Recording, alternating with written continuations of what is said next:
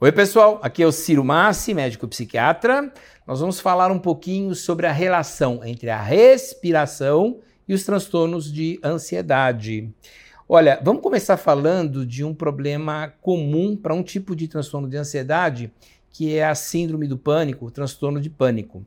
Nesse tipo específico de, de ansiedade, quem sofre desse tipo de ansiedade, já existem pesquisas que comprovaram isso de maneira irrefutável Existe para muitas pessoas uma modificação nos receptores aqui do pescoço de oxigênio.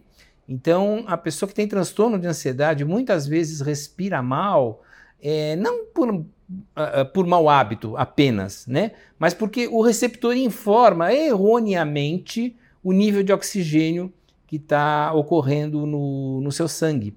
E isso dá modificações bioquímicas no sangue que servem como um estímulo para o cérebro desencadear uma crise de pânico. Então, especialmente para as pessoas que têm crise de pânico, esse transtorno de ansiedade, respirar de maneira lenta e controlada, periodicamente, é fundamental, porque é muito, a chance é muito grande de que o receptor de oxigênio esteja alterado de que a pessoa esteja respirando de maneira errônea, porque está chegando informação errada para o próprio organismo do seu nível de, de oxigênio.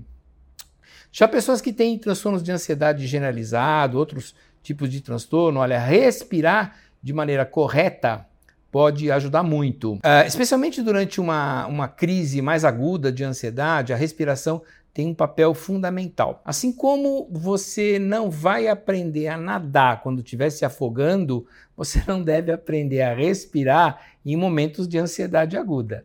Você deve praticar a respiração lenta e controlada, que eu vou ensinar agora, fora dos momentos de ansiedade. Quando você tiver prática, você aprendeu a nadar, aí você já não se afoga mais. Então, nos momentos agudos, você consegue utilizar.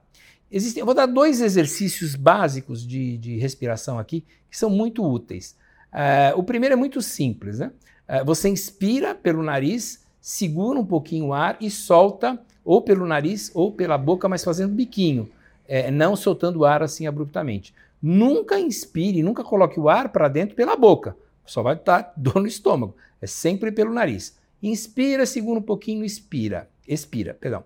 Então, colocou o ar para dentro, por exemplo, em dois segundos, segura, por exemplo, por um, dois segundos e solta lentamente, por exemplo, durante uns quatro segundos. Tem gente que sugere seis segundos.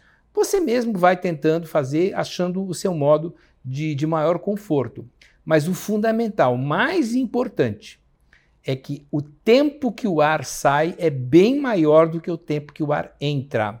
Se você não está acostumado com respiração, no início, procura praticar prestando mais atenção ao tempo que o ar sai. Para muita gente facilita controlar a saída do ar do que a entrada do ar. Então começa controlando a saída do ar o mais lentamente que você conseguir. Se acostumou a, a controlar a saída do ar? Agora vamos praticar controlando a entrada do ar, controlando segurar um pouquinho e controlando a saída do ar. Outra técnica bem interessante é você misturar com uma outra estratégia a respiração, que é a distração. Você tirar o foco de preocupação dos seus sintomas corporais e da preocupação para alguma coisa. Por exemplo, para uma sensação corporal. Então existe uma respiração, a respiração da mãozinha, a respiração da mão, em que você vai subindo um dedo, encostando na mão mesmo, para ter a sensação corporal, inspira na subida né, do, do, do dedo indicador, subindo no, no minguinho, aqui no dedo pequenininho, vai subindo, inspirando, segura um pouquinho em cima, vai descendo, expirando, para um pouquinho, continua no próximo dedo, inspirando, subindo, segura um pouquinho, expirando e descendo. Qual a vantagem desse tipo de respiração?